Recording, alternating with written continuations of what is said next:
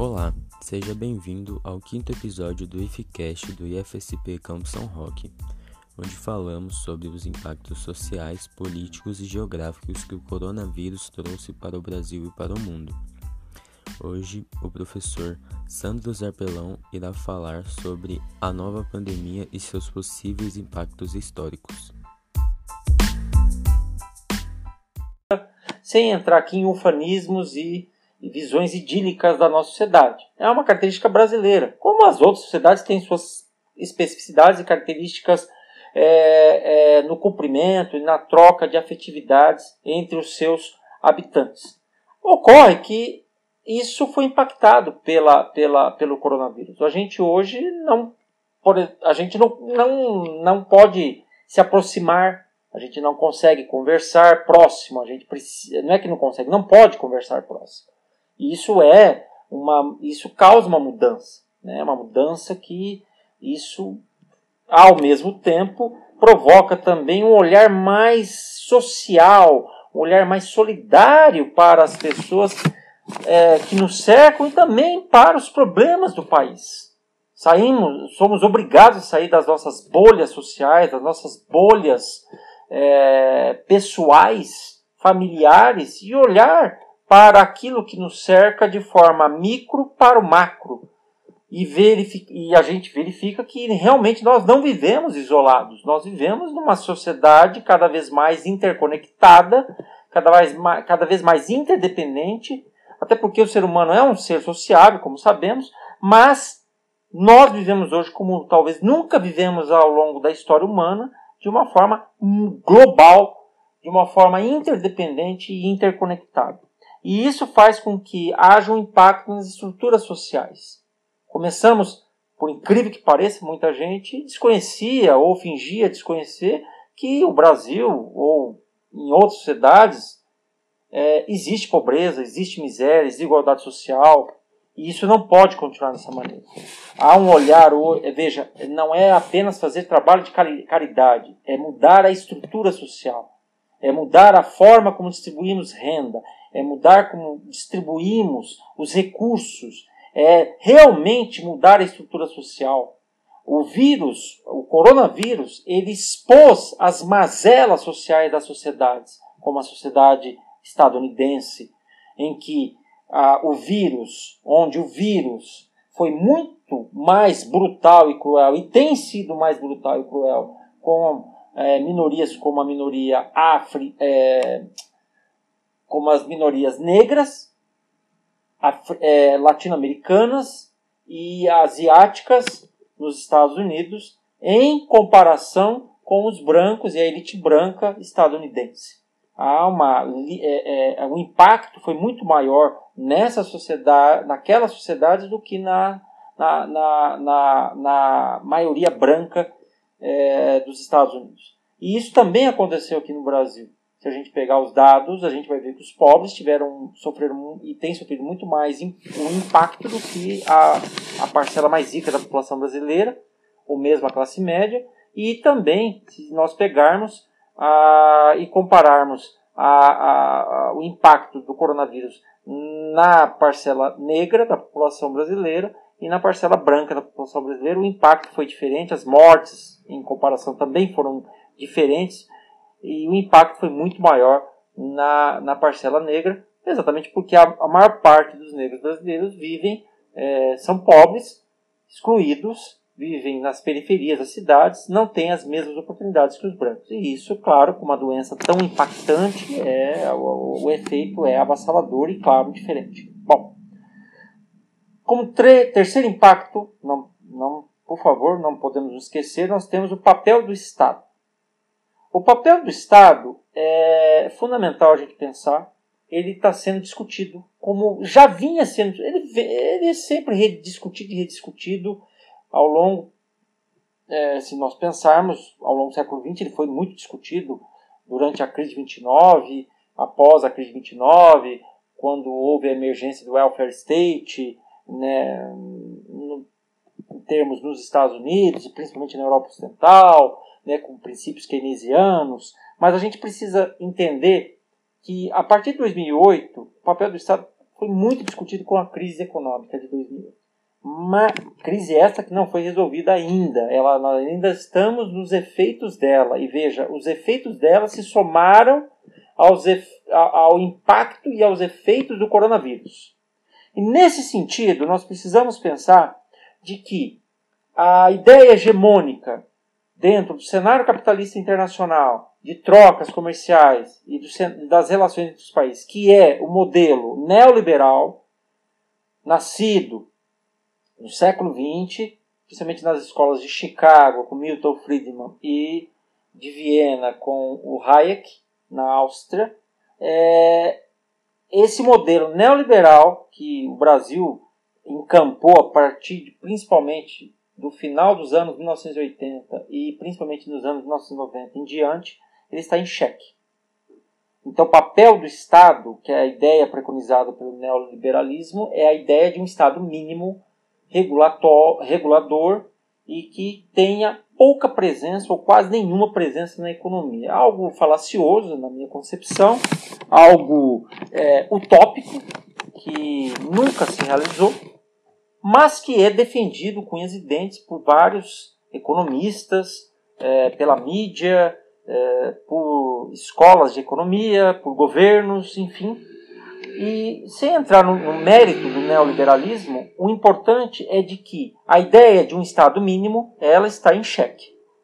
Por quê? Porque é o Estado que está sendo importante mais uma vez para ajudar na, na passagem dessa crise que foi provocada pelo coronavírus. Então a gente não pode esquecer de que é, o papel do Estado está sendo redimensionado. O Estado é necessário. Não estou falando aqui que o Estado vai ser um monstro, um Leviatã, né? como dizia o Hobbes no livro é, O Leviatã. Não é essa ideia de um Estado monstruoso. Não é isso que eu estou dizendo, é, dominador. Não, não é isso que eu estou dizendo.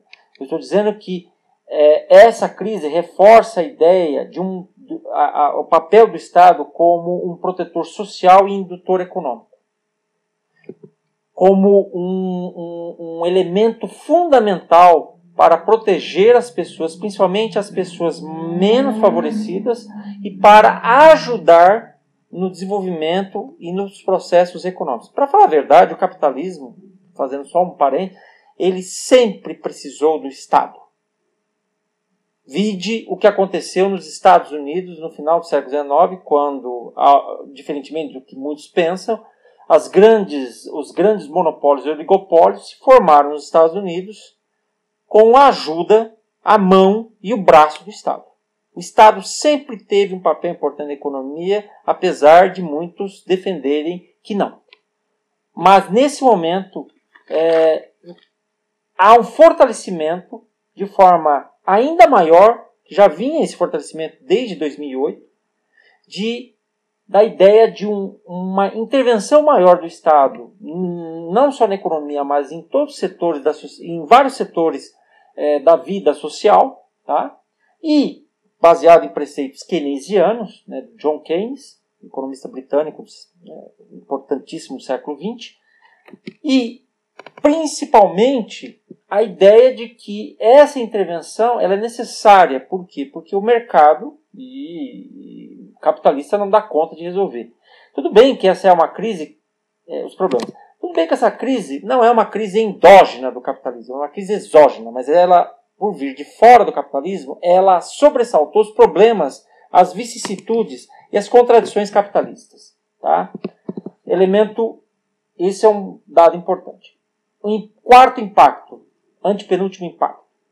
É, não há dúvidas de que é, há uma. É, como eu vou chamar de economia. Tá? Esse quarto impacto, que é, é o impacto econômico, ele tem demonstrado que há uma crise do modelo capitalista de acúmulo de capital. Isso é fato. Não, não estou dizendo que o capitalismo vai acabar. O capitalismo ele é plástico, ele se reinventa, ele consegue superar né? Não é à toa que ele já enfrentou tantas e tantas e tantas crises ao longo dos últimos, dos últimos séculos. Mas não há dúvidas de que é, esse é o momento de crise E é um momento de crise em que o capitalismo ele tem é, está enfrentando um momento dentro do século XXI, um momento, o segundo grande momento da verdade em relação ao sistema, ao seu, ao sistema capitalista. O primeiro foi a crise de 2008, né, a maior crise capitalista desde a crise de 29.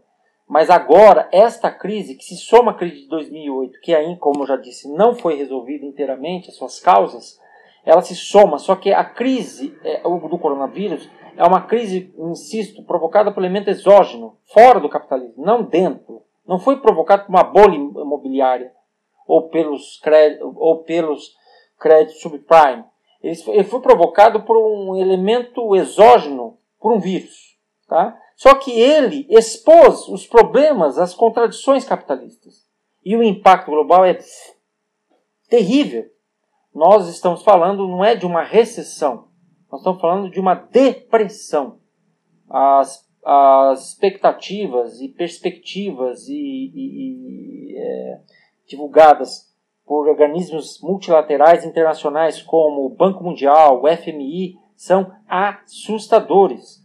Se fala em depressão mundial em termos econômicos. E isso, tá? a gente não pode esquecer que isso vai, está levando a um repensar das dos processos de acúmulo do capital, dos processos também de produção das chamadas cadeias de produção global.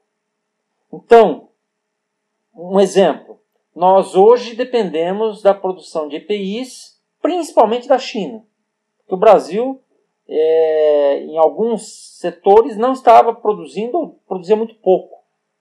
Esses EPIs são todo aquele aparato para né, de, de, que é, desde máscaras cirúrgicas até é, respiradores para o tratamento do coronavírus, por exemplo. É, a China é o grande motor, o grande produtor desses EPIs. Veja, isso está sendo repensado. Vários países estão repensando essa dependência em relação a um ou dois países nos sistemas de produção global. Outro elemento que está acontecendo é o repatriamento de indústrias. O Japão está repatriando uma série de indústrias, de fábricas inteiras, de marcas japonesas para o território japonês. Estão voltando. Desde a Toyota até a Mitsubishi. Isso é algo impensável antes. A mesma coisa está acontecendo com os Estados Unidos. Há uma discussão hoje de que é, exemplo, é, é, a Nike não produz hoje um tênis sequer nos Estados Unidos. Toda a produção é feita na China e no leste asiático. A discussão é: é necessário isso? Porque se foi a Nike foi para lá pra, buscando melhores, é, buscando mais lucro, melhores condições de, de, de, de lucratividade para ela, é, mão de obra mais barata, matéria-prima mais barata, mercado consumidor. A questão é: essa dependência ela é, ela é importante, ela é viável, a gente está falando de um tênis, ou de uma marca de tênis, ou de uma marca de calçado, ou de uma marca de artigo esportivo que é a Nike. Mas se nós pensarmos em cadeias produtivas mais complexas, como tecnologia de ponta, como é, produtos farmacológicos, é, produtos sanitários, produtos ligados à área de saúde, isso se torna muito delicado. Veja a, o problema que está sendo hoje depender da China, e não é porque a China, é depender de um país para fornecer EPIs para o mundo todo. O que está acontecendo com o Brasil? O Brasil estava, o governo brasileiro está incentivando a produção aqui interna. Então está tendo aí uma discussão e uma reorganização das cadeias produtivas globais. Ah, e isso faz com que nós tenhamos uma aceleração de movimentos, que a gente vai comentar no outro item, mas já adiantando, nacionalistas e discursos nacionalistas também.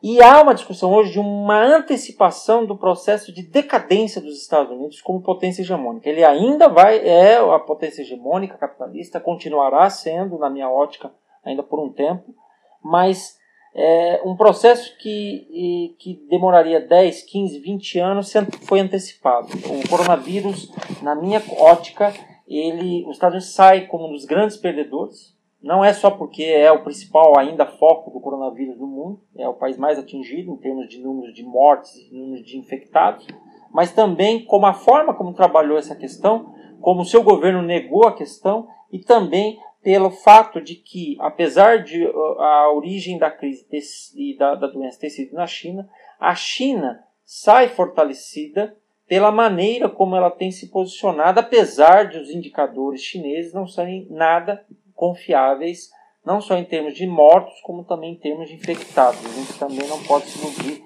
com essa questão. Mas há uma questão aí de a ascensão da China e também uma, a, a aceleração da, do processo de decadência dos Estados Unidos. E é óbvio que isso terá uma resposta por parte do governo atual dos Estados Unidos e dos próximos governos que virão na Casa Branca. E nesse sentido eu fecho a, o quarto impacto. O quinto impacto, e já aproximando do final, é o recrudescimento, é, é, seria a política. E, e aí nós estamos pensando o seguinte, em termos políticos Veja, há um, a, a, a gente já observa um, um, elemento que já vinha acontecendo, principalmente por conta da crise de 2008, da crise capitalista de 2008, que é o recrudescimento dos chamados movimentos nacionalistas e extremistas, principalmente de direita.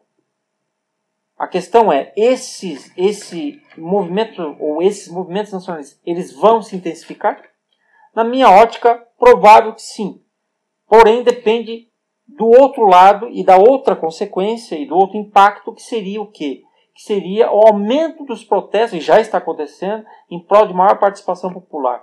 E aí, isso varia de sociedade para sociedade. Por exemplo, em Hong Kong, os protestos de rua voltaram a acontecer. Eles já estavam acontecendo antes do coronavírus, por questões de maior democracia, por menos intervenção da China é, em Hong Kong. E a gente sabe também, apesar de a mídia não divulgar, que há uma, um incentivo e há uma mão ali é, do governo dos Estados Unidos incentivando, tá? É um tipo de um, uma guerra híbrida, um lawfare também ali é, em relação à China, a, a, Hong Kong e a China, porque foram a, a, China aprovou uma série de medidas legais contra o governo é, para diminuir a autonomia do governo de Hong Kong e isso fez com que houvesse uma um, houvessem protestos, mas os Estados Unidos tem, estão por trás também para desestabilizar ali a, a China, né, como motor, e motor econômico e também no seu quintal.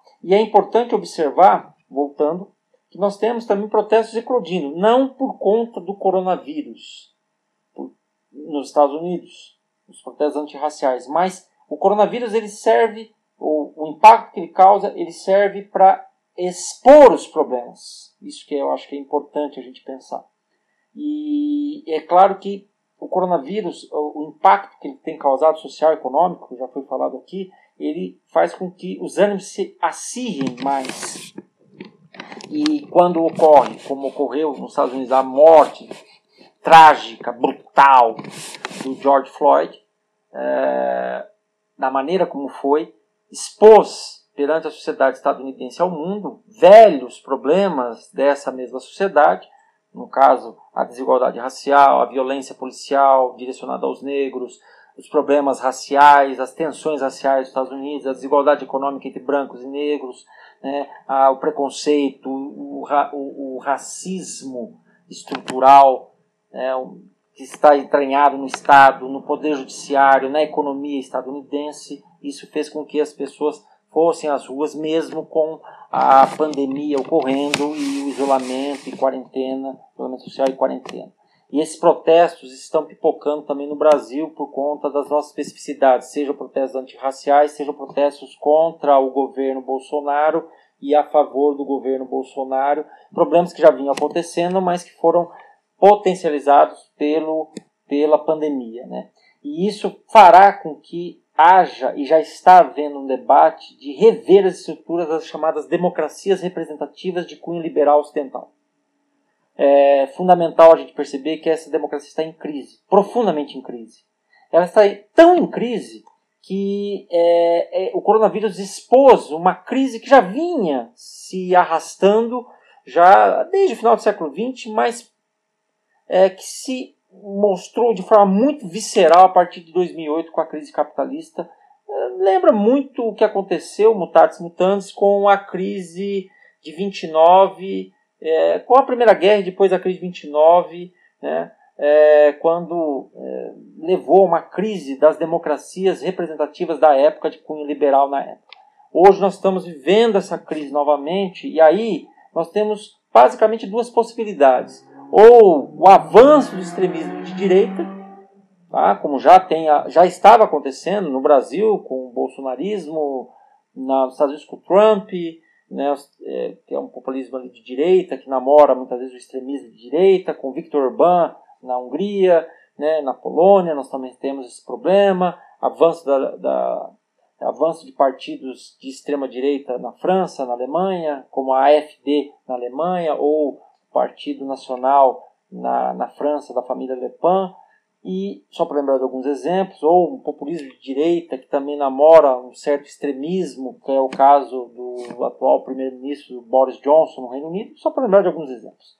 Então, ou nós teremos um avanço, um aprofundamento do sistema democrático de, um, de cunho muito mais popular, representativo, é, é, direto e muito mais, é, muito mais é, ligado e, e, e, e, que seja realmente um canal é, de interlocução para os anseios sociais, não da maneira como está hoje.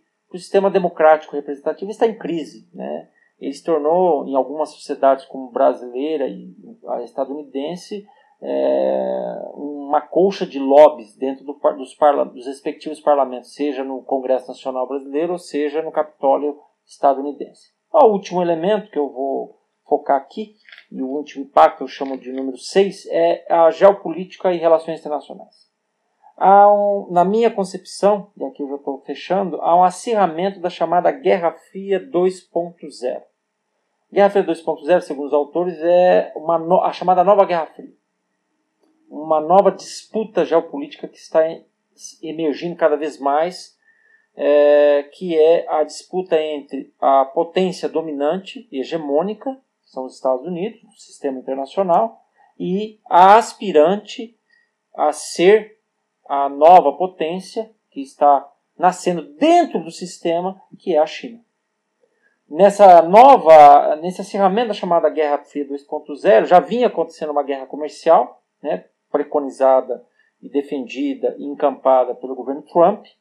E com a, a pandemia, o governo Trump tem agora feito críticas duríssimas acusando a China de ter sido a causadora do vírus, por exemplo, teria produzido esse vírus em laboratório, que se sabe hoje, pelo menos até o presente momento, que é uma falácia, não é uma informação procedente.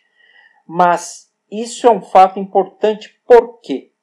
Porque o governo Trump é um governo é, muito, muito é, importante, porque o governo Trump ele entende que a China é, seria causadora desse vírus. Inclusive ele chegou a chamar o vírus de vírus chinês. Há outro, outro elemento é, das relações internacionais e da geopolítica talvez seja uma reorganização das forças. Né, das, nós temos hoje, é, muito claramente, os Estados Unidos enfraquecido, nós podemos ter, e como decorrência disso, uma cada vez mais um, um, um, críticas e, e, países colocando em xeque o domínio estadunidense, e aí eu não estou falando só da China, estou falando da Rússia, que cada vez mais tem uma aliança estratégica, apesar das diferenças dos países, né, China e Rússia, estão cada vez mais se aproximando por interesses convergentes.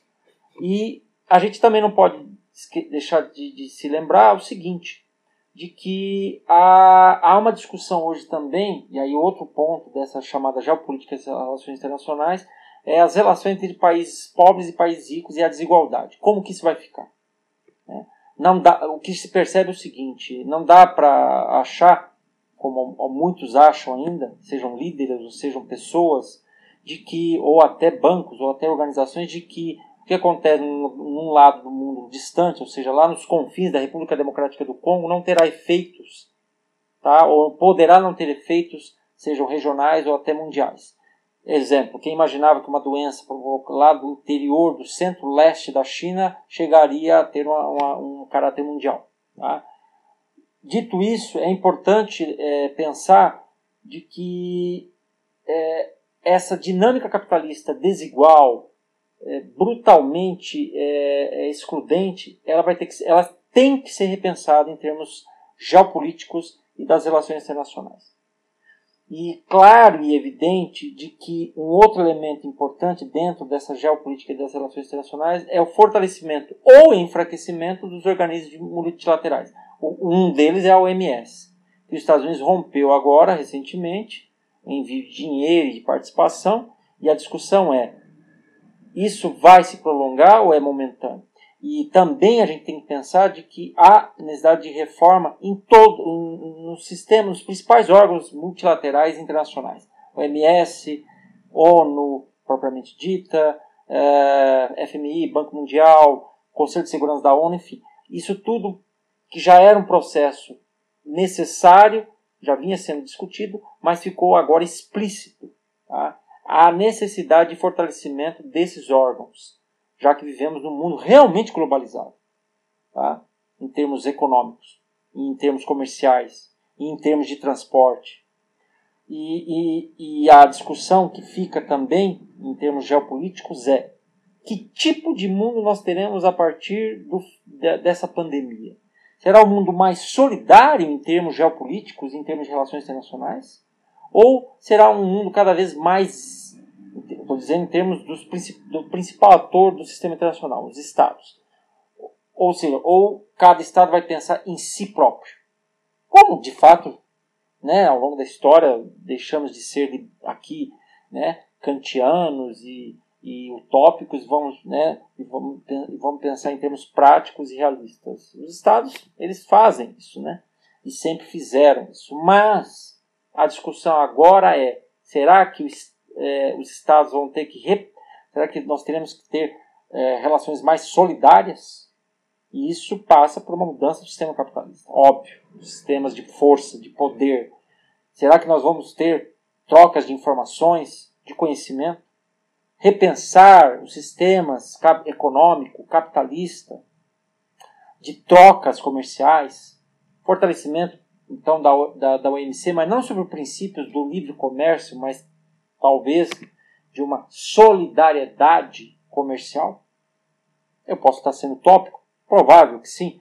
Porém, me parece que o coronavírus, essa, essa, essa pandemia que nós estamos vivendo, ela expõe todas essas vicissitudes e esses problemas históricos na área geopolítica e das relações internacionais. Então nós temos todos esses elementos para pensar. Bom, era isso que eu tinha para dizer e agora vou responder as perguntas que foram feitas pelos alunos para fechar o meu podcast. A primeira pergunta foi feita pela aluna Emanuele, do curso de ADM 3 do ensino médio aqui do nosso campus. Ela faz a seguinte pergunta: De que forma a pandemia foi um elemento que corroborou para o afloramento de uma crise política no Brasil?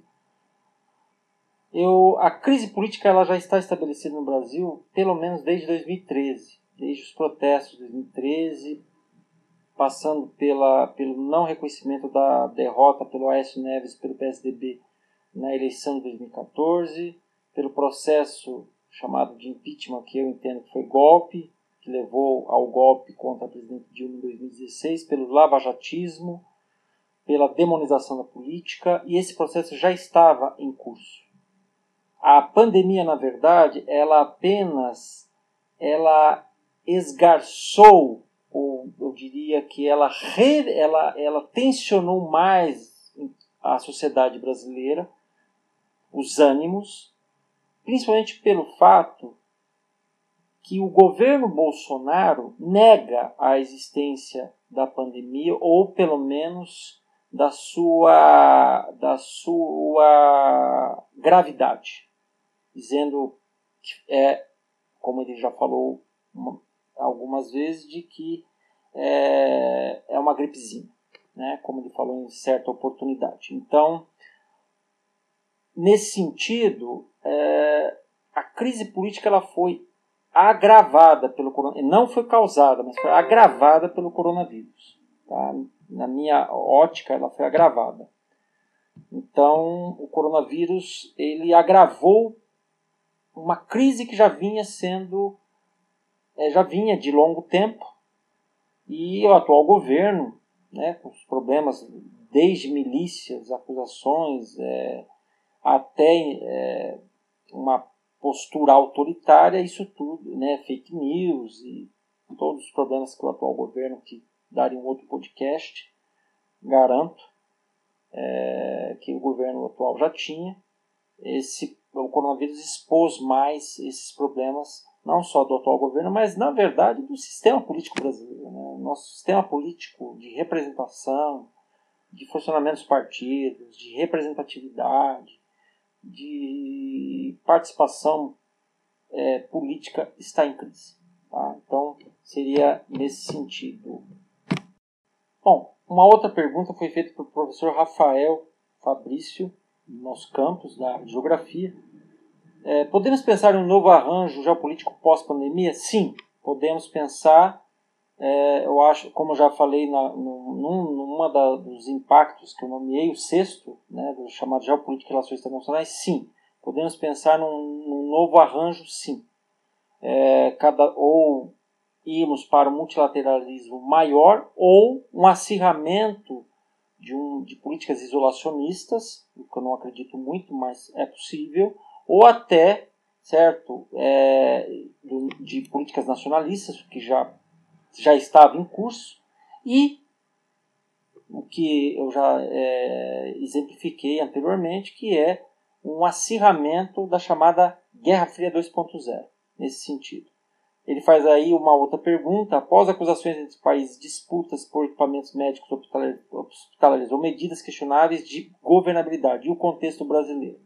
Olha, é, não há dúvidas de que é, é, passa por essa, esse novo arranjo.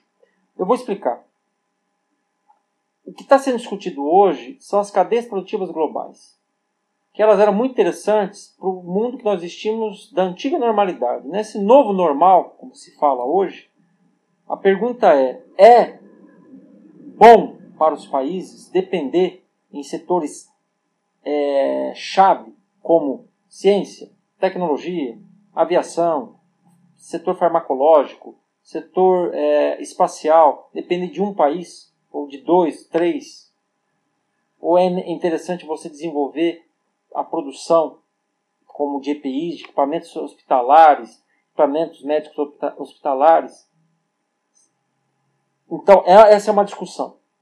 E, e, e, é claro que isso fará com que muitos governos vão incentivar o repatriamento de indústrias, de parques fabris, como já está acontecendo no Japão, eu citei aqui o Japão em relação à China, ou dos Estados Unidos em relação à China, e também caso brasileiro, apesar do governo acéfalo que temos, e um governo muito fraco em termos de defesa dos interesses nacionais, mesmo esse governo, com todos os seus problemas e, e o seu negacionismo, ele tem, de forma muito torpe, mas tem feito um incentivo de produção de determinados equipamentos que a gente depende hoje da China. É o caso de equipamentos médicos hospitalares, já citado aqui. Entendeu? Então, nesse sentido.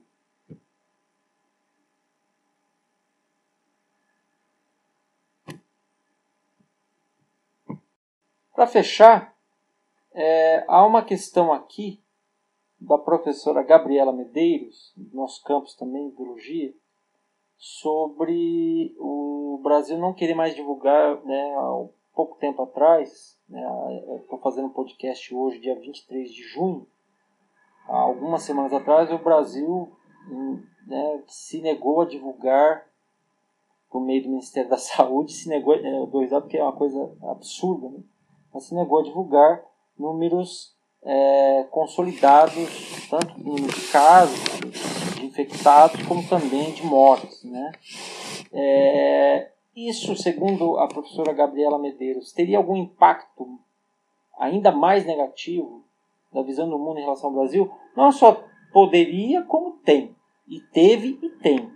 A nossa imagem internacional está em frangalhos o Ministério da Saúde sempre brasileiro sempre foi muito respeitado, porque a gente sempre teve um compromisso, até por causa dos tratados que nós é, temos assinado, assinados né, com a OMS, até porque nós participamos da OMS, com a ONU, é, os organismos internacionais, é, tratados ligados à área de saúde, a gente sempre teve um compromisso de ser transparente o máximo possível na divulgação de dados, como dados relacionados a doenças, casos, mortes e tudo mais, até porque é necessário para pesquisadores, para ter uma radiografia da situação, para políticas públicas, para é, necessidade de ajuda internacional, enfim, uma série de consequências.